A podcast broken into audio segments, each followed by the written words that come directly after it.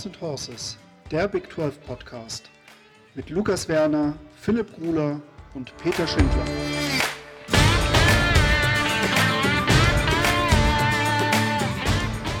Eine neue Woche, eine neue Folge Horns and Horses.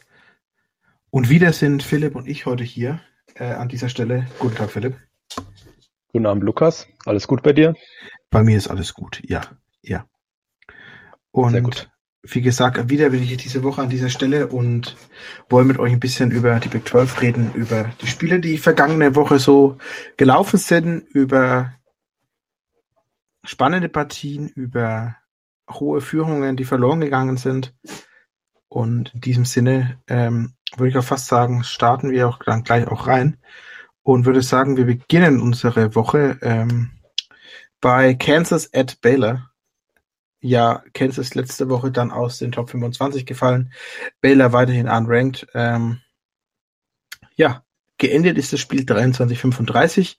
Baylor war relativ schnell mit 14-0 in Führung gegangen, um dann mit 28 zu 3 in die Halbzeit zu gehen. Ähm, ja, das ist sowohl, ich glaube, das Ergebnis damals vom Super Bowl, oder? Von den Falcons, wenn ich mich richtig im Kopf habe. Ja, ja, War das, das 28-3? Äh, Ja, und genau. äh, viel wichtiger natürlich, das ist auch mein Geburtstag. 28 ist der dritte, deshalb äh, ganz witzig. Ja, ähm, danach kommt es zu 20 unanswered Points von eben Kansas State. True Freshman Richard Reese mit 186 Rushing Yard. Äh, Shapen wieder nicht wirklich in herausragender Verfassung. Er hat am Ende drei Turnover, zwei Interceptions und ein Fumble. Und leider hat das Running Game von Kansas nicht funktioniert. Dann glaube ich nämlich, wäre mehr gegangen. Am Ende Devin Neal mit 10 Carries für 32 Yards und einen Touchdown, da der Leader. Ähm, Quarterback Jason Beal, der ja der Backup ist, wie wir alle wissen. Ähm, 8 Rushes für 25 Yards und hat für ähm, 16 Pässe für 232 Yards äh, und einen Touchdown geworfen. Ähm, ihr seht, es war jetzt nicht so die breite Masse. Das heißt, irgendwo müssen ja diese Touchdowns noch herkommen. Und ähm, das war eben dann ein Rushing Touchdown von ihm und ein äh, Rushing Touchdown von Devin Neal. Ja, ähm, Skinner mit einer wirklich sehr, sehr, sehr ärgerlichen Fumble in, an der eigenen 14. Drop in der, in der Endzone von Ben Sims, ähm, dem Baylor Tight End, der dann zur Interception von Shapen im nächsten Spiel zu führt. Ihr seht, da wäre für Baylor vielleicht noch mehr gegangen, ähm, aber Baylor hat auch ganz offensichtlich hier wirklich ähm, mit gerade mit Josh Reese den Ball sehr über den Boden bewegt und somit auch sehr, sehr, sehr viel Zeit von der Uhr genommen. Und äh, so kommt es dazu, dass am Ende des Spiels ähm, Kansas gerade mal 49 Plays mit der Offense gelaufen ist, während Baylor bei 83 war. Auch Time of Possession, Kansas nicht mal 20 Minuten, äh, Baylor dementsprechend über 40 Minuten. Also das ist schon gravierend. Auch 56 Yards Rushing insgesamt für Kansas zu 273 von Baylor ist natürlich schon, äh, ja, hohe Nummern. Hohe Nummern. Was hast du noch so an Gedanken zu dem Spiel? Ja, du hast ja schon viel gesagt, woran es jetzt lag, dass Kansas da jetzt nicht wirklich mithalten konnte. Ähm, Jason Bean hat ja wieder Jalen Daniels vertreten. Da merkt man schon einen kleinen Drop-off von der Offense insgesamt. Aber ich glaube halt auch einfach, dass mittlerweile man sich anders auf Kansas einstellt. Man weiß, wie sie spielen wollen über das starke Running Game. Und Baylor hat halt echt eine gute Front. Die konnten das echt gut stoppen. Und man darf eben auch nicht vergessen, dass Daniel Highshaw fehlt bei Kansas immer noch, der Running Back. Ich weiß nicht, ob er out for season ist. Ähm, aber es ist ja, glaube schon die dritte Woche, wo er jetzt fehlt. Und ja, Kansas steht nur noch 5 und 3 jetzt. Merkt man dann doch deutlich. Wobei die Offense von Kansas gar nicht so schlecht aussah, ähm, wie es das Ergebnis vielleicht vermuten lässt oder wie es zumindest der Halbzeitstand vermuten ließ. Ähm, Skinner hast du ja schon erwähnt mit einem richtigen schlimmen Fumble ähm, in der eigenen Red Zone, aber eben auch mit einem von vorne und ähm, der Receiving Core sah echt nicht so schlecht auch. Arnold, der Wide Receiver, auch mit über 50 Yards immerhin. Und was mir auch gefällt, ist, dass der Tight End Mason Fairchild immer öfter Plays. Ähm, in dem Spiel zwar nur zwei Catches für knapp 20 Yards, aber der gefällt mir doch immer besser. Ähm, die Offense von Baylor hast du ja auch schon erwähnt. Das Running Game war ja brutal, brutal gut. Richard Reese, ähm, Standout-Player, True Freshman. Bestimmt ein Player to watch auch für die nächsten Jahre in der Big 12. Hat mir sehr gut gefallen. Ähm, und auch das Receiving Game von Baylor war jetzt nicht überragend. Also Shelton sah echt nicht gut aus. Hast ja erwähnt mit den drei Turnovern, wo er hatte im Spiel. Aber im Endeffekt hat halt so auch gereicht und ja, Baylor ist wieder in der Competition für ein Ballgame, wobei ich glaube, das stand nie so wirklich außer Frage. Und bei Kansas, ja, es fehlt noch ein Sieg, aber wenn es so weitergeht, dann wird es auch nochmal knapp. Ja, äh, sehe ich auch so. Also gerade bei Baylor, wenn man sich überlegt, was äh, bei, bei Kansas, was noch auf dem ja, Plan schlummert, gegen wen man noch so alles spielen muss, kann es echt am Ende ähm, eng ausgehen. Weil halt gegen wen ist da jetzt noch die offensichtliche, offensichtliche Sieg auf dem Spielplan? Äh, Kansas State, Texas Tech, Oklahoma State und Texas sind jetzt ja, sind, äh, harte Gegner, ne? sind harte Gegner und drei davon auf jeden Fall auch äh, die best also die Teams, die am Ende vielleicht noch eine Chance, eine Outside-Chance aufs äh, Big 12 Championship Game haben. Gerade mit Oklahoma State und Kansas State. Ähm, das ist, ja, kann hart werden. Also ich glaube, wenn natürlich, man redet immer noch davon, es ist immer noch Kansas und überhaupt am Ende vielleicht mit einer ähm, 5-7-Saison abzuschließen, wäre immer noch ein großer Erfolg für dieses Team, für, diese, für dieses College. Aber äh, es wird schon eng. Es sind jetzt drei Niederlagen in Folge. Ähm, mit jeder Niederlage wird es ein bisschen größer. Also ja noch gegen diese TCU sieben Punkte, gegen Oklahoma 10, jetzt 13. Äh, äh, wie sieht es diese Woche aus? Beziehungsweise, ja, die Woche ja, darauf. Denke, ich denke, wir machen ja später noch eine kleine Preview, dann können wir da vielleicht noch ein bisschen mehr drauf eingehen. Ja wenn es dann aussieht. Genau. Ja, dann dürften wir zu dem Spiel alles Wichtige gesagt haben, kurze Zusammenfassung. Und dann würde ich sagen, gehen wir an der Stelle weiter. Wir gehen, begeben uns nach Lubbock, Texas, ähm, wo die West Virginia Mountaineers zu Gast waren. Phil, nimm uns doch mit zum Spiel und erzähl uns ein bisschen, was so alles vorgefallen ist. Ja, da ist einiges vorgefallen. Als West Virginia-Fan will man da lieber nicht so genau drauf schauen. Texas Tech gewinnt nämlich 48 zu 10 in einem sehr einseitigen Spiel. West Virginia war mal wieder nicht ready. Ähm, die Defense war wieder sehr schlecht. Und ja, ich glaube, der, der eh schon sehr warme Seed von Neil Brown wird immer wärmer. Nach letzter Woche hat er so ein bisschen abgekühlt nach dem Sieg gegen Baylor. Aber jetzt am Wochenende war es wieder eine ganz schwache Partie. Und diesmal von allen Teilen, von der Offense, von der Defense und vor allem auch vom Coaching-Staff. Also es war überhaupt nicht schön anzusehen. Texas Tech spielte oft so eine richtige No-Huddle-Offense, richtig schnell. Damit kam die Defense von West Virginia überhaupt nicht klar.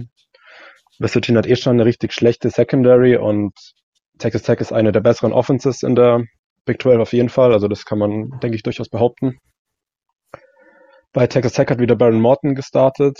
Der hat ja übernommen gegen Oklahoma State, wenn ich mich nicht ganz täusche, vor, vor der Bye Week von Texas Tech. Mhm. Ja. Sah wieder sehr gut aus. Ähm, ein Forster Recruit ist es, ähm, Redshirt Freshman. Und mit zwei Touchdowns jetzt in dem Spiel über 300 Yards geworfen. Also, wenn es jetzt nicht gegen die Mountaineers gewesen wäre, würde ich sagen, wow, sieht super aus, der Junge. Tut auch so, aber ist natürlich hart. Ähm, Texas Tech hat 17 Punkte aus Turnovern von den Mountaineers erzielt, was auch sehr krass ist. Also spricht auch für die Qualität, die die halt in Offense haben. Also echt stark. Zudem Running Back Tage Brooks mit zwei Rushing Touchdowns und der ging da einfach richtig weich durch, durch die Defense. Keiner hat getackelt, also sehr stark von Texas Tech, ähm, aber natürlich auch wiederum eine sehr schwache Leistung von West Virginia. Texas Tech ist ja auch bekannt dafür, dass sie sehr aggressiv bei Fourth Downs sind. Und das haben sie in dem Spiel auch wieder mehr als deutlich gezeigt. Es gab sieben Fourth Downs für Texas Tech. Sie haben sechs converted. Also das ist eine Wahnsinnsquote. Könnte gut. man, ja, es spricht sehr gegen West Virginia, aber ist natürlich auch krass, was Texas Tech da immer macht. Also du hast ja auch schon erlebt, Lukas, gegen die Longhorns, da waren es ja auch einige Fourth Downs, wo da converted wurden, aber sechs von sieben habe ich jetzt auch so noch nicht gesehen in der Saison, glaube ich. Also echt crazy. Zudem eben fast 600 Total Yards von Texas Tech. Spricht wiederum nicht für West Virginia's Defense, spricht für Texas Tech Offense, aber ja, ich glaube, ich habe jetzt ziemlich viel über Texas Tech gesprochen, die ja da echt einen souveränen Sieg eingefahren haben. Der vierte in Folge gegen die West Virginia Mountaineers übrigens von den Red Raiders. Also Neil Brown ist 0 und 4 gegen die Red Raiders. Und ja, was wir über West Virginia sagen, Verletzungsprobleme in der Offense, Tony Mathis, Justin Johnson waren in der zweiten Halbzeit beide nicht mehr auf dem Platz, die beiden Running Backs. Dafür durfte wieder CJ Donaldson ran, der auch einen Fumble hatte, aber kein Vorwurf an der Stelle an den Freshman. Der war ja nach dem Texas-Spiel schwerer verletzt, hatte man gedacht, aber ist jetzt doch schon wieder zurück. Vielleicht zu früh, weiß man nicht. Wer wird der Medical Staff wissen von West Virginia, hoffe ich. Ja, das Running Game sah insgesamt nicht gut aus. Insgesamt nur 73 Yards, also nicht gut. JT Daniels, der Quarterback, sah auch überhaupt nicht gut aus. Das erste Spiel, wo er jetzt echt mal so ein bisschen geschwächelt hat. Drei Interceptions geworfen, 23 Pässe an den Mann gebracht, 36 Versuchen, nicht mal 200 Yards dabei, also nicht schön. Zudem in der Offensive Line, Left Guard James Kmitter musste verletzt raus, sich irgendwie unten an der Wade verletzt, wie es aussah. Und Left Tackle Wyatt Milam ebenfalls raus, wo dann eben die Backups ran mussten und das ist natürlich nicht gut. Das hat man auch direkt gemerkt. Nur 282 Yards Offense. Das ist der niedrigste Wert für West Virginia in der Saison. Also fürchterliches Spiel. Keine ähm, Empfehlung von mir, das nochmal reinzuziehen an der Stelle. Vielleicht noch erwähnenswert, der Titan Michael Laughlin hat sich ja wieder schwer verletzt, leider. Ich glaube mittlerweile seine zweite oder dritte schwere Verletzung, die er hat in seiner Karriere. Und er hat jetzt einen relativ emotionalen Post rausgehauen, dass er überlegt, seine Karriere zu beenden. Aufgrund der Verletzung eben. Und ja, ich glaube, ist schade für ihn, fürs ganze Programm, aber vielleicht dann auch irgendwie eine richtige Entscheidung, wenn man, wenn man sich so oft verletzt und man hat eben nur einen Körper und ja, sehr schade, als die Nachricht aufkam. Genau, jetzt ähm, bei West Virginia ist wieder die Frage nach dem, nach dem Head Coach. Es gibt schon wieder Berichte, dass Neil Brown nächstes Jahr nicht mehr da ist, aber gemunkelt wird immer viel und es hängt am Buyout und es ist halt die Frage, wie es jetzt weitergeht. Ich glaube, ich wiederhole mich da alle zwei Wochen. Ich glaube, Neil Brown wird die Saison bei West Virginia als Headcoach beenden und dann wird man sehen, aber das Bowl-Game ist durch das Spiel auf jeden Fall wieder weiter weggerückt, weil beide Mannschaften standen 3 und 3 davor. Ihr steht West Virginia 3 und 4 und hat auch noch ein paar harte Brocken. Also nächste Woche zum Beispiel geht's gegen TCU, die auch nicht so schlecht sind. Kommen wir später noch drauf zu sprechen. Und die Zukunft ist, glaube ich, derzeit alles andere als rosig in Morgantown. Ich weiß nicht, wie du das siehst, Lukas, aber ich glaube, das Spiel war ziemlich hart für West Virginia-Fans. Wie es jetzt für West Virginia-Fans genau war, kann ich mich jetzt ehrlicherweise schwer hineinversetzen. Dafür sind meine Sympathien für West Virginia doch äh, zu klein. Ähm, aber auf jeden Fall, es ist ein wichtiger Punkt. Das ist wieder, man hatte das Gefühl zwischenzeitlich, dass es wieder aufwärts ging. Ähm, wir hatten ja den Witz gemacht, dass seit dem Commitment eines gewissen Edelfans, äh, die Commitment eines gewissen Edelfans kamen ja dann zwei Siege in Folge und jetzt äh, es, ja, läuft nicht mehr ganz so gut. Man steht 1-3 in der Conference. Äh, man hat da aktuell definitiv die rote Fahne und muss hoffen, dass man einfach da wieder ein bisschen äh, aus dem Loch rauskommt und noch ein, zwei Siege mitnimmt und nicht ähm, als letzter eben die, die Saison abzuschließen. Schwierig. Schwierig, aber ja. Vielleicht bezahlt ja äh, der Kult die 85 Millionen äh, für ihren Head Coach, dann kann der, der zu West Virginia und dann findet er bestimmt auch die 20 Mille, was das Neil Brown Desaster beenden kosten wird. Ja, genau. Da hoffen wir mal. nee, ja, genau. es wäre ja, es wäre ja ein Homecoming für ihn. Für genau, er ist ja West Virginia Native. Ähm, wäre schon eine witzige Geschichte, weil er hat ja auch neulich mal was gesagt, dass er sich vorstellen kann, aber so wie es gerade läuft, ist das vielleicht doch wieder eher Realismus als Zukunftsmusik. Mal schauen. Ja, genau. eher Realismus. Man muss sich halt auch fragen, äh, will man sich diese Offense überhaupt antun? da sieht ja das, selbst das, was äh, Neil Brown auf den Platz bringt, noch deutlich besser aus. Das ist auch wieder richtig. Nee, genau, alle Zukunftsmusik. Ich glaube, wir schließen das Kapitel West Virginia, Texas Tech ab mit den Worten und Lukas, Texas hat bei Oklahoma State gespielt. Nimm uns doch mal mit auf die Reise. Ja, Reise. Reise ist ein gutes Stichwort. Ähm, wieder mal hat man zur Halbzeit geführt. 31 zu 24, ähm, um dann am Ende 34, 41 zu verlieren. Ihr hört es am Ergebnis, drei Punkte in der kompletten zweiten Halbzeit. Äh, schwierig. Ähm, was die Total Yards angeht, 523 für Texas, 535 für Oklahoma State. Texas mit drei Turnover, also gerade Quinn Ewers mit drei Interceptions. Man sah ihn, es sah zum ersten Mal aus wie ein ähm, Freshman Quarterback, der er ist. Wobei man, ich möchte die dritte Interception, die er geworfen hat, da gerne nochmal rausnehmen. Ähm, da kam es einfach zu dem, zur Situation, dass der Tight End den Ball ja berührt, nach vorne wegschlägt und genau in die Hände eines Safeties. Da sehe ich die Schuld eher beim Tight End als beim Quarterback, aber insgesamt Cures, äh, Quinn Ewers tut sich, Cures sage ich schon, Quinn Ewers tut, tat sich sehr, sehr schwer. Ähm, zum einen mit der Situation in äh, Oklahoma, in Stillwater. Auswärtsspiel ist er der erste True Road Start, den er eben hat. Und zum anderen, das Wetter war jetzt nicht ganz, ganz äh, gut für Passing, für ein Passing-Spiel. Und das hat eben gerade, das war das, was Oklahoma State Texas zu gezwungen hat in der zweiten Halbzeit. Die Running Lanes in der ersten Halbzeit noch sehr offen waren. Also insgesamt am Ende ähm, Beechern mit 140 Yards, Roshan mit 73 Yards, ähm, am Boden zwar vier Rushing Yards, aber davon ähm, knapp 150 in der ersten Halbzeit. Ähm, man hat dann eben geschafft, den, das Russian Game zu stoppen, hat Texas zu gezwungen zu werfen. Man sieht es daran, Curios hat 49 Pässe versucht. Äh, davon kamen gerade mal 19 Pässe an. Ähm, zwei Touchdowns hat er auch geworfen. Und das Problem ist, was in Stillman, ich habe es auch im Vorfeld zum Spiel auf Twitter einmal rausgehauen, ich weiß nicht, wie viel das realisiert haben. Ähm, in Amerika ist es halt so, dass wir sehr, sehr starke Südwinde, also sehr, sehr warme Luft aus ähm, von Mexiko kommend durch Amerika zieht, gerade durch Texas und Oklahoma.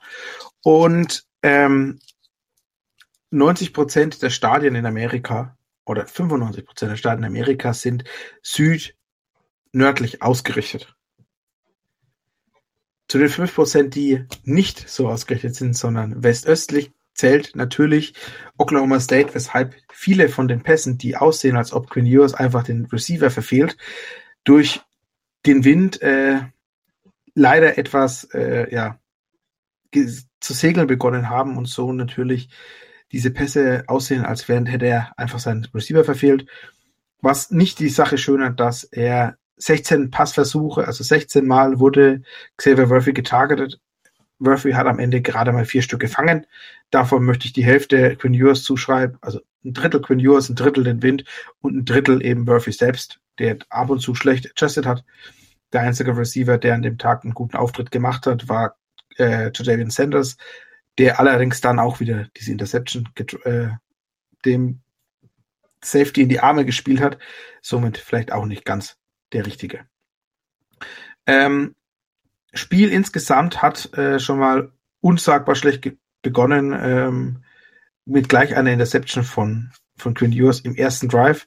Ähm, Oklahoma State kann das kurze Feld nutzen, macht das Field Goal, Texas dann wieder auf den Platz, Touchdown, Touchdown äh, durch Oklahoma State gleich als Antwort darauf. Und danach ähm, kommt es zum schnellen Free and Out, allerdings ähm, droppt der Returner Brian Presley, der insgesamt ein sehr gutes Spiel gemacht hat, den Punt, sodass Texas mit kurzem Feld ähm, agieren kann. Ver bringt leider gar nichts und Texas äh, geht selbst wieder schnell Free and Out. Ja, äh, schwierige Situation vom Anfang zum, zum Spiel. Wie gesagt, 31, 24 zur Halbzeit. Ich dachte, wir kriegen hier so ein Spiel, beide Teams irgendwo in den 60 und was passiert? Nee, am Ende äh, outscored Oklahoma State Texas in der zweiten Halbzeit 17 zu 3. Ja, ähm, ich weiß gar nicht. Also ist, du musst dieses Spiel vielen Menschen vorwerfen, dass es verloren worden ist von Texas Seite her. Du musst das Quinn Ewers vorschmeißen. Du musst auch das Play Calling von Sark in der Stelle und wieder mal die fehlende Adjustment in der Second Half. Ähm, wieder mal eines der großen Probleme, die einfach die ganze Saison oder eigentlich schon die komplette ähm, Regentschaft von Sark dieses Spiel eben begleiten, dieses Team begleiten. Und ähm, ein Stück weit muss es auch dem Wetter zuschmeißen. Und es ist ein junges Team und the sky is not falling, möchte ich an der Stelle sagen. Ähm, ich und auch viele andere, also ich habe es ja vor der Saison gesagt, ich erwarte eine 8-4-Saison, vielleicht eine, eine 9-5, vielleicht eine 7-5. Und das ist genau das, wo Texas gerade hinsteuert. Ähm, kommt jetzt eine weitere Niederlage dazu. Äh, gerade gegen TCU steht da, glaube ich, ein bisschen das Risiko. Dann kann die Saison 8-4 enden gewinnt man gegen TCU, kann man mit 9-5 die Saison beenden. Das ist genau da, wo ich dieses Team in dieser zweiten Saison erwarte. Man darf nicht vergessen, das Team hatte letztes Jahr einen Losing Record. Soll jetzt hier keine Ausreden sein oder dass ich versuche, irgendwas schön zu reden. Aber man muss, nur weil Texas gegen alle beim Anfang von der Season sehr gut aussah, trotz Niederlage muss man jetzt nicht unbedingt erwarten, dass dieses Team ähm, plötzlich auf ein ganz anderes Level ist und musste sich ab und zu allen nochmal ein bisschen vor die Augen führen, dass das nicht so ist.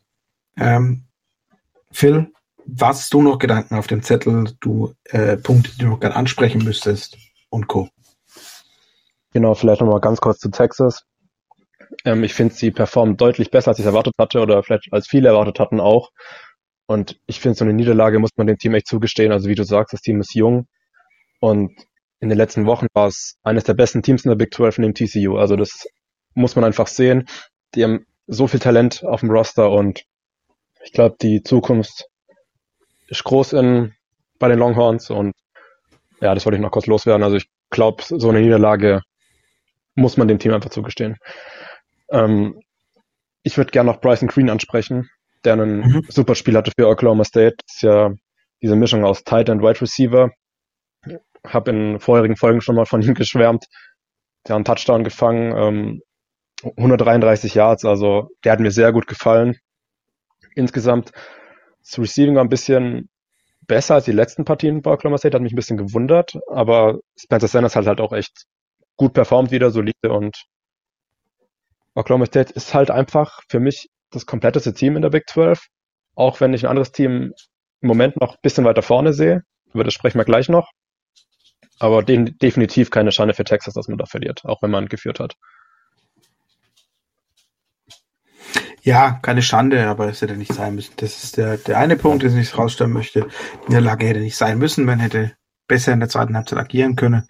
Ich meine, man hatte, ähm, muss ich genau finden, den Zeitpunkt. Man hatte zur Halbzeit, gut, man kann es auf die Win Probabilities von ähm, ESPN geben, was man will, aber gerade zur Halbzeit hatte Texas eben 80% Siegwahrscheinlichkeit ähm, und hat die im Grunde erst, ja, mit noch fünf Minuten im vierten Quarter auf der Uhr, gibt auch ein, ein GIF, äh, also eine, eine Szene, ein Pass, der als GIF dann eben auf äh, ähm, Twitter ein bisschen kursiert ist, wo Texas im Grunde den Go-Ahead-Touchdown ähm, machen hätte können, also von auf 41 Punkte stellen können den Murphy eben verpasst. Das siehst du auch, dass einfach dieser Ball in der Luft ein Stück weit die Luft bekommt und somit für Murphy schlechter einschätzbar ist und nicht mehr genau da ist, wo ihn Quinn Ewers haben möchte.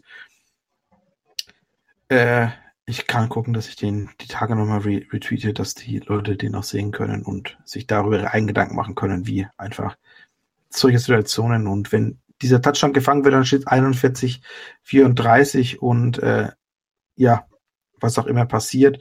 Was, äh, das hätte ich völlig vergessen, was natürlich noch mit rausgestellt werden muss, auch was zum einen die Schuld eben zeigt, dass Texas verloren hat. Äh, Texas hat in dem Spiel 14 Flags bekommen, äh, Oklahoma State 0. Jetzt kann man sagen, ähm, okay, spannend, aber das wirkt normal. Also 14 zu 0 bei Flags habe ich noch nie erlebt. Ich weiß nicht, ob du schon mal erlebt hast, Phil? ich glaube nicht, nein. Kann ich mich ähm, daran erinnern. Es gibt einige Szenen im Spiel, also man muss dazu sagen, es wird auf Texas Seite acht bis neun sind wirklich berechtigt. Das sind Fallstarts, das sind Offsides, das sind alles fair. Es sind einige fragwürdige Calls, die für gegen Texas gecallt worden sind. Und es sind einige Szenen, die eben nicht gegen Oklahoma State gecallt worden sind. Ähm, ich will jetzt hier keine Verschwörungstheorien in den Raum stellen oder sonst irgendwas, aber es ist halt auffällig, dass es diese Saison gerade bei Texas und bei Oklahoma, wenn es um Flachen geht, dann eher doch gegen die beiden Teams geht, als äh, eine Entscheidung für diese beiden Teams. Mag mein, meine Einschätzung sein, mag mein, mein Texas, meine Texas-Brille sein, aber muss man es so stehen lassen und auf der anderen Seite Big 12 Refs sind so grausam. Man kann ihnen nicht mal eigentlich vorwerfen, dass sie das absichtlich machen, dass sie so beschissen pfeifen. Du wirst auf jeden Fall nicht vermissen. Nee. Nee. ja, ähm, so viel zu meinem kurzen Rant über Texas at Oklahoma State. Dann lass uns doch kurz äh, auf unser letztes Spiel der Woche gucken. Und zwar war Kansas State zu Gast bei TCU. Ich entschuldige mich. Äh, Phil, du hast dir das Spiel angeguckt, hast ähm, dir einige Notizen gemacht. Erzähl doch uns, äh, also den Zuhörern und mir, ein bisschen, wie deine Eindrücke waren, woran, woran es gelegen hat, dass äh, sich am Ende eben Kansas State TCU mit 28 zu 38 beugen muss. Ja, TCU bleibt weiter ungeschlagen in der Big 12, steht jetzt 7 und 0, waren vor dem Spiel auf Platz 8 gerankt, Jetzt müssen sie Platz 7 sein, wenn mich nicht alles täuscht. Ja. Und das ist langsam, so langsam muss man drüber reden, ist TCU ein Playoff-Team in meinen Augen. Ähm, können wir vielleicht nachher, wenn wir das Spiel durch haben, mal kurz drüber sprechen.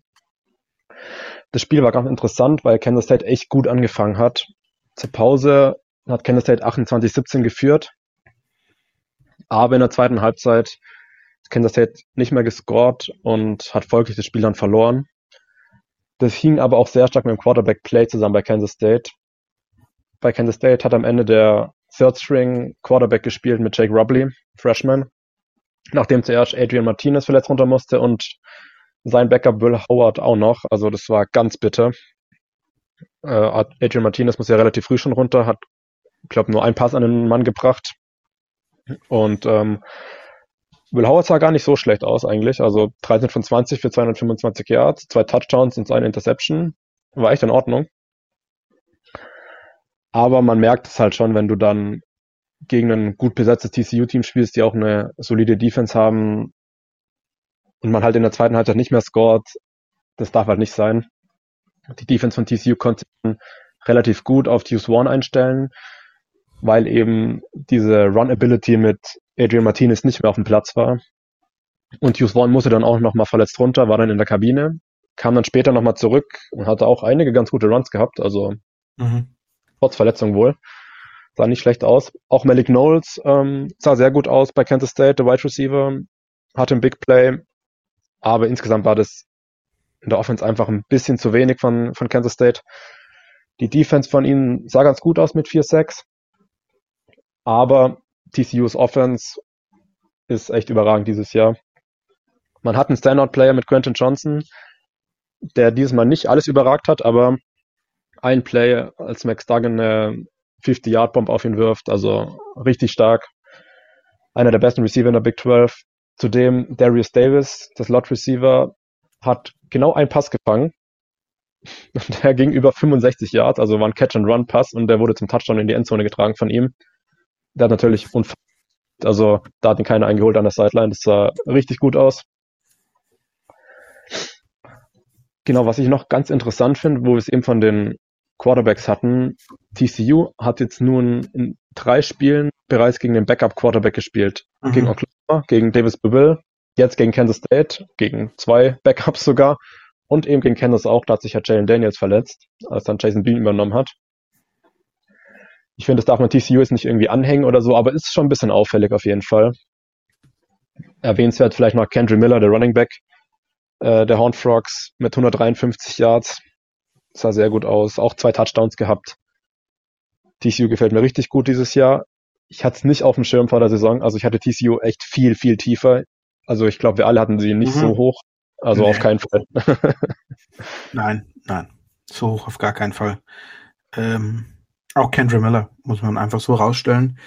Ich dachte vor der Saison ähm, mit dem Abgang von Zach Evans ähm, entsteht eine Stück eine Lücke bei TCU und wie kann man das eben aufheben? Aber Kendra Miller hat die Lücke nicht nur geschlossen, sondern meiner Meinung nach outplayed er Zach Evans ganz, ganz, ganz stark und sehr deutlich.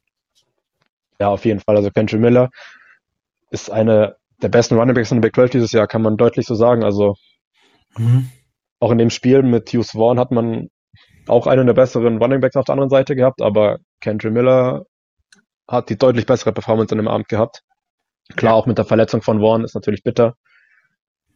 Aber er macht eben einen Unterschied dieses Jahr für TCU. Das definitiv. Das definitiv. Und ein Spieler, den ich noch rausstellen möchte, der in dem Spiel auf jeden Fall Unterschied gemacht hat ähm, und einige sehr, sehr wichtige Catches auch einen Touchdown hatte, war Chad Riley. Ähm, Tight End, äh, Transfer von Texas. Bei Texas viel Hoffnung, wenig Umsatz und auch so bisher in der Saison bei ähm, TCU bisher, also vor dem Spiel, sieben Catches für 52 Yards ähm, und ein Touchdown und jetzt in dem Spiel fünf Catches, 74 Yards und ein Touchdown.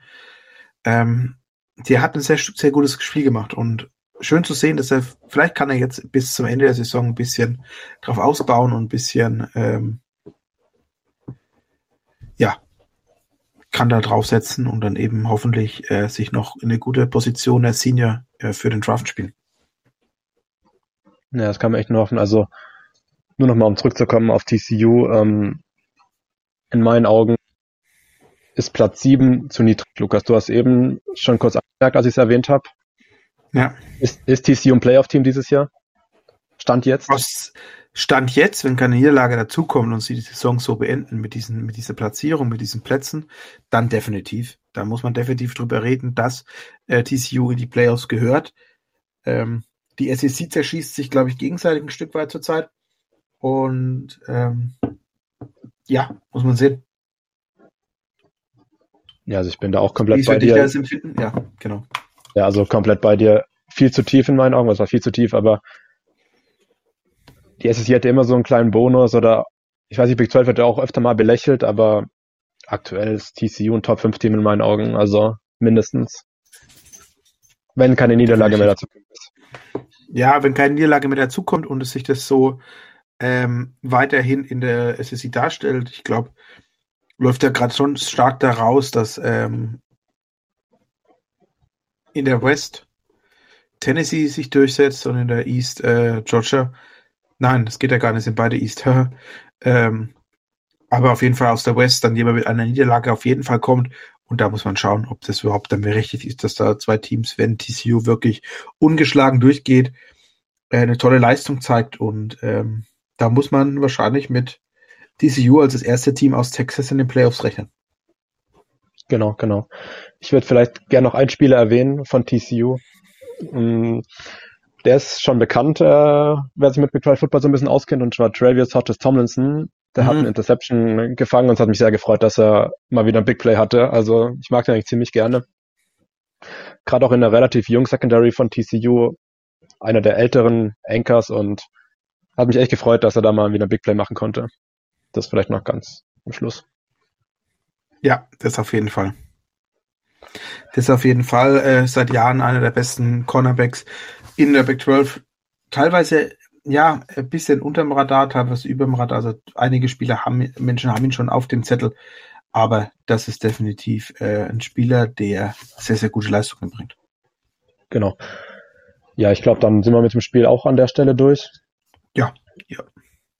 Dann wollen wir noch kurz auf die neuen Big 12 Member schauen, was die am Wochenende so getrieben haben.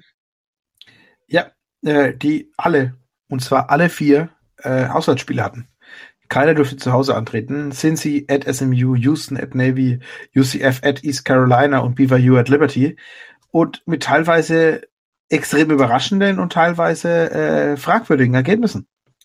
Ähm, zu dem Beginn macht jetzt an der Stelle mal Cincy at SMU.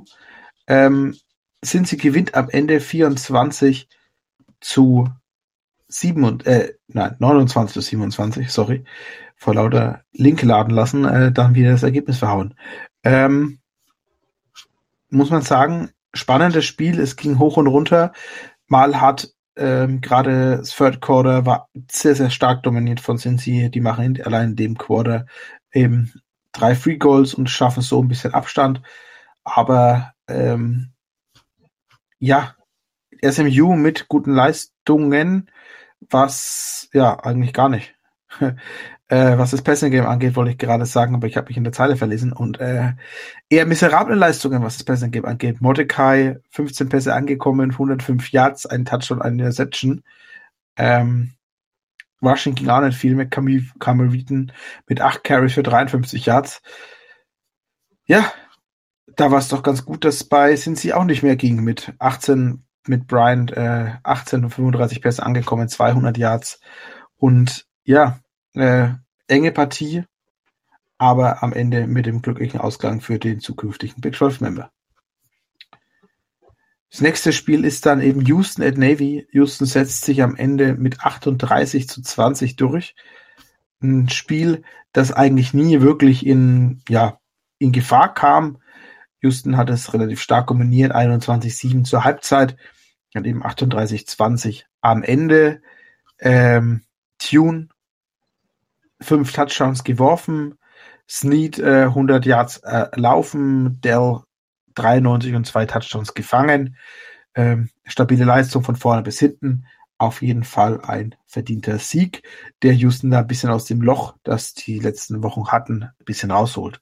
Ähm, dann geht's weiter bei USF at den falschen Link drin. Dann geht's weiter bei BYU at Liberty. Ähm, wenn man die Partie hört, zum einen mal, also christlicher geht's dann kaum. Und auf der anderen Seite, man erwartet eigentlich, dass BYU äh, dann doch äh, das deutlich stärkere Team ist. Äh, Liberty ja in der Conference USA zu Hause, BYU zukünftig in der Big 12. Und dem war nicht ganz so. BYU verliert am Ende 14 zu 41 ähm, eine Partie, in der sie im Grunde bis auf den ersten Quarter nie wirklich mitgespielt haben. Also ähm, Zwischenstand nach dem ersten Quarter BYU 14, Liberty 3. Und danach hat einfach Liberty 38 unanswered Points gemacht. Ähm, sehr, sehr starker Eindruck. Ähm, Bennett von Liberty 247 Yards, zwei Touchdown und vor allem Day Hunter für Day Day Hunter übrigens, also manchmal äh, 23 Carries, 213 Yards Rushing. Also wirklich eine sehr, sehr starke Leistung. Ähm, Gerade das Rushing Game war das, was einfach Liberty von vorne bis hinten sehr stark da bei BYU unterdrücken konnte. Also der beste Rusher hatte am Ende 26 Yards bei BYU. Ähm, auch Time of Possession, BYU 20 Minuten, äh, Liberty 40 Minuten das sind schon sehr, sehr deutliche Zahlen, die dann ähm, ja zu einem solchen Ergebnis führen. Und die Partie, die jetzt eben noch offen ist, ist äh, UCF at East Carolina. Und das war für mich eine Partie, als ich das Ergebnis gelesen habe, habe ich nicht wirklich damit gerechnet. Ähm, BYU set, äh, äh, East Carolina setzt sich am Ende mit 34 zu 13 durch. Ähm, Jetzt kann man sich fragen, was war da denn los? Ähm, auf jeden Fall heftige Partie. Jetzt müsste mein Link laden, dann könnte ich auch besser über das Spiel reden. Ähm, oder lädt nicht. Ähm, genau, ja, ich kann es gerade übernehmen. Lukas, mir hat er gerade geladen. Ja, ja optimal. Genau.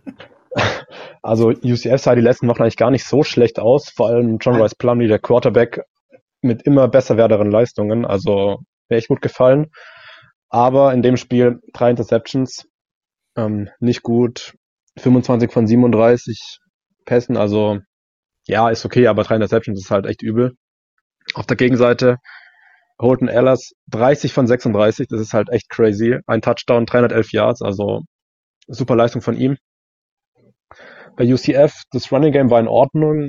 Isaiah Bowser mit einer ganz soliden Partie, 63 Yards, immerhin ein Touchdown. Aber das Receiving Game, hm, wenn Ryan O'Keefe nicht liefert, dann ist irgendwie nicht ganz so toll bei UCF. Zwar nur mit Kobe Hudson mit 85 Yards und RJ Howey auch mit 77 Yards. Ganz, ja, solides Deadlines, aber eben ohne Ertrag am Ende. Und wenn man auf der Gegenseite eben schaut, CJ Johnson 11 Receptions, 140 Yards, ein Touchdown. Isaiah Winstead ebenfalls mit 89 Yards, also sind dann schon andere Zahlen. Und UCF sollte halt den Anspruch haben, gegen so Gegner zumindest, ja, eigentlich zu gewinnen, aber wenigstens mitzuspielen und an dem Abend war da einfach gar nichts drin. schlechter Abend gehabt, UCF. Wird bestimmt die nächsten Wochen wieder besser. Also ich glaube nicht, dass das UCF ist, wie man sie in Erinnerung haben sollte in der Saison. Nein, auf keinen Fall. Also das war wirklich äh, ein Satz mit X, das war aber nichts. Genau. Das ist, genau. Äh, um mal so kurz bisschen philosophisch zu werden. Ähm, dann würde ich sagen, haben wir genug Review für den heutigen Abend und schauen ein bisschen in die Woche voraus, schauen, wie nächste Woche welche Partien anstehen und wie so ein bisschen die Chancen stehen. Ähm, wir haben diese Woche alle Partien um am Samstag, also keiner, der irgendwie schon drei Tage vorher meint, er muss jetzt äh, beginnen und losspielen. Ähm, und wir beginnen am Samstag um 18 Uhr deutscher Zeit äh, auf ESPN mit der Partie des Jahres. Äh, die Nummer 7 TCU ist zu Gast bei West Virginia. Phil, äh, wie hoch sind deine Hoffnungen auf einen Sieg deiner Mongenis? Wenn du mich jetzt sehen könntest, würde ich dir eine Null zeigen. Ähm, Also, ich habe also ich habe jetzt ehrlicherweise nach der Vorrede gemeint, wenn du dich jetzt sehen könntest, würdest du mir den Mittelfinger zeigen, aber okay, dann zeigst du mir halt eine Null. genau, also TCU ist mit 7,5 Punkten favorisiert. Mhm. Ähm, das Spiel findet zwar in Morgantown statt, aber nach der Woche jetzt wieder, ja, bin ich irgendwie wieder so ein bisschen melancholisch, ähm, pessimistisch. West Virginia sah sehr schlecht aus. Zu Hause ist man schon ein bisschen stärker als auswärts, ganz klar. Aber TCU ist einfach die sind es dieses Jahr in der Big 12, habe ich das Gefühl. Die Offense ist super gut. Quentin Johnson, Standout Receiver, Max Duggan spielt sehr gut. Das Running Game, wenn man das nicht stoppen kann, hast du es sowieso richtig schwer gegen TCU. Kendry Miller, super Spieler, haben wir eben schon erwähnt. Die Defense ist solide und ich sehe nicht, wie West Virginia da was anrichten soll. Ähm, Gil Brown hat zwar gesagt, das ist nicht, wie wir auftreten sollten, ja, da hat er nicht Unrecht, aber dann mach halt was, Kollege. Und ähm, also ich würde hier, geht für das Over, Leute. TCU wird West Virginia zerstören, glaube ich, an dem Abend. Ja, was ich auch ganz spannend finde an der Stelle, ähm, du sagst 7,5 Punkte Favorit und das äh, Over-Under ist bei 70. Ja gut. Ähm, wenn man jetzt überlegt, dass TCU dieses Jahr in noch keiner Partie weniger als 38 Punkte macht, dann äh, wird das eine entspannte 38-31 Partie und genau das glaube ich eher nicht. Ich glaube, das wird deutlicher für ähm, TCU, ohne dass ich dir jetzt äh, da, glaube ich, was erzähle, was du nicht sowieso erwartest. Nee, klar, also muss man auch sehen, TCU ist beste Team der Big 12, West Virginia das schlechteste, also wer was anderes erwartet, weiß ich nicht, der träumt ein bisschen. Und vielleicht ist es ja auch nicht schlecht, wenn West Virginia jetzt die Saison nicht ganz so gut beendet in Sachen Zukunft des Coaching-Staffs. Ja, auf jeden Fall. Fairer Punkt. Äh, weiterhin, weiter, weiterhin, weiter geht's ebenfalls um 18 Uhr ähm, auf FS1, also in Deutschland äh, halblegal oder eher illegal zu empfangen. Oklahoma ist zu Gast bei Iowa State und Oklahoma ist ein ein Punkt der Favorit. Ja, äh, ich finde übrigens auch spannend, dass ähm, auf der einen Seite bei den Pickern, also bei, bei Vegas, Oklahoma der ein Punkt der Favorit ist und äh, bei der ESPN Match Projector äh, einen 62% Sieg für Oklahoma, äh, für Iowa State äh, voraussagt. Ähm, Oklahoma die Woche mit der Bye Week. Ich weiß nicht, inwieweit man da vielleicht was ändern konnte, vielleicht die, die Defense kompakter stellen kann, wie weit sich da was ändert. Ähm, von der Seite her wäre ich nämlich ehrlicherweise schon bei Oklahoma, weil ich da glaube, die haben dann do, doch die, die stärkere Partie. Ähm, kann mich auch täuschen, Iowa State ja genauso aus der Bye Week zurück. Ich erwarte eine hart umkämpfte Partie. Ich erwarte ein Stück weit eine, äh, ein Low-Scoring-Game. Also ich erwarte jetzt hier keine äh, 70 zu 65 Scores, sondern eher so ein stabiles 21 zu 20, äh, was dann ja auch wieder genau der Ein-Punktes-Bett wäre. Aber ähm, das ist ein Pick'em, das ist je nachdem, welche Team man präferiert. Und ja, Phil, deine Gedanken, was denkst du? Wer kann Jas vorne? Ja, schwierig. Es kann in beide Richtungen ausschwingen, das Pendel. Iowa State hat halt echt eine gute Defense so. Und ich bin noch nicht so sold auf die Oklahoma Offense dieses Jahr. Und die Defense von Oklahoma ist sehr anfällig. Iowa State hat Big Play Potenzial. Nick Xavier Hutchinson oder auch, wenn Hunter Deckers mal klickt, was er jetzt noch nicht so getan hat, die Saison fairerweise. Aber ich glaube, ich bin ein Stück eher bei Iowa State, weil es eben auch ähm, bei den Cyclones ist. Aber wie gesagt, kann mit einem Punkt entschieden werden oder durch ein Field Goal. Also das wird richtig spannend und ich erwarte auch wenig Punkte, wenn schon mhm. Iowa im Namen drin vorkommt. Ja, das auf jeden Fall. Ähm, Ebenfalls ein Ein-Punkte-Spiel ist das vermeintliche Topspiel der Woche um 21.30 Uhr auf Fox, Oklahoma State, zu Gast bei Kansas State. Ähm, nein, das ist nicht Farmageddon.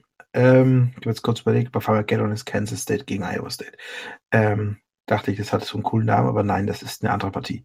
Ähm, auf dem Fall Kansas State mit einem Punkt Favorit, das Over-Under bei 56 und ja, äh, keiner weiß so genau, was mit Martinez war, warum er raus ist. Ähm, es gibt auch noch kein Update, inwieweit er die Woche wieder fit ist. Und ich glaube, da hängt auch am Ende des Tages, wie, dieses, wie diese Partie am Ende ausgehen wird. Oder siehst du das anders?